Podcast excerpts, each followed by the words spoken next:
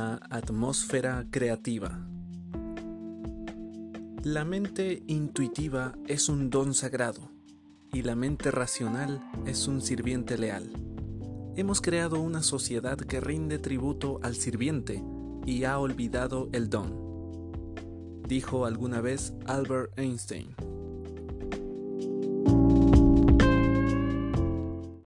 Para muchos de nosotros es un lujo tener a lo largo del día algún momento de privacidad, sin interrupciones, para poder reflexionar.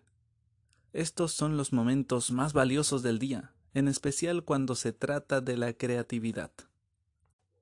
Pero se necesita algo más para que esas asociaciones se transformen en una innovación viable, la atmósfera adecuada.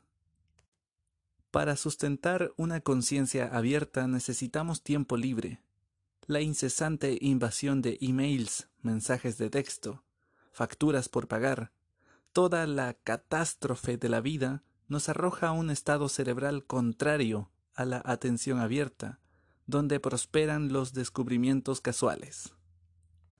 En el tumulto de nuestras distracciones cotidianas y nuestras listas de tareas por realizar, la innovación muere.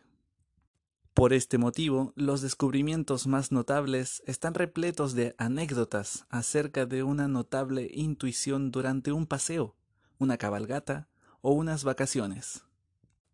El tiempo libre permite que el espíritu creativo florezca, las agendas ocupadas lo destruyen.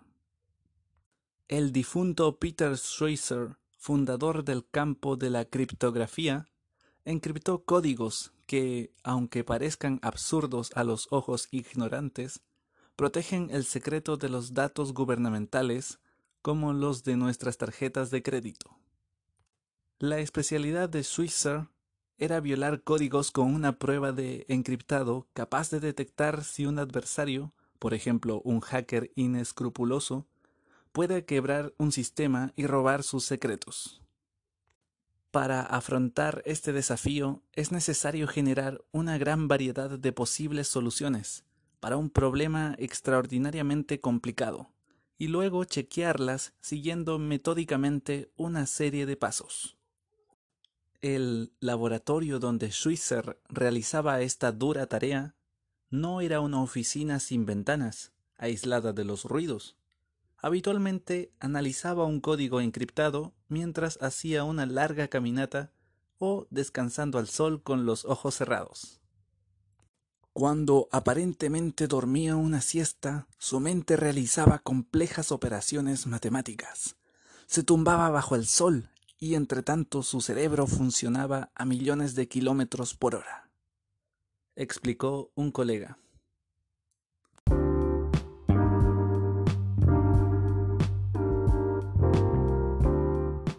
La importancia de las atmósferas protectoras de tiempo y espacio surgió de un estudio de la Harvard Business School sobre la vida interior de 238 miembros de un equipo dedicado a proponer innovaciones creativas, desde inventar utensilios de cocina hasta resolver complejos problemas de tecnología informática. La investigación descubrió que este tipo de trabajo exige un flujo constante de pequeñas ideas creativas. La intuición no tiene nada que ver con descubrimientos asombrosos o grandes victorias. La clave eran los pequeños triunfos, pequeñas innovaciones puestas en práctica y problemas menores efectivamente resueltos.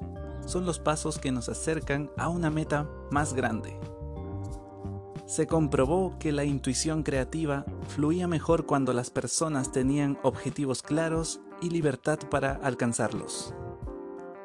Y, ante todo, cuando se les otorgaba tiempo suficiente para pensar de una manera verdaderamente libre, en síntesis, cuando se les proporcionaba una atmósfera creativa.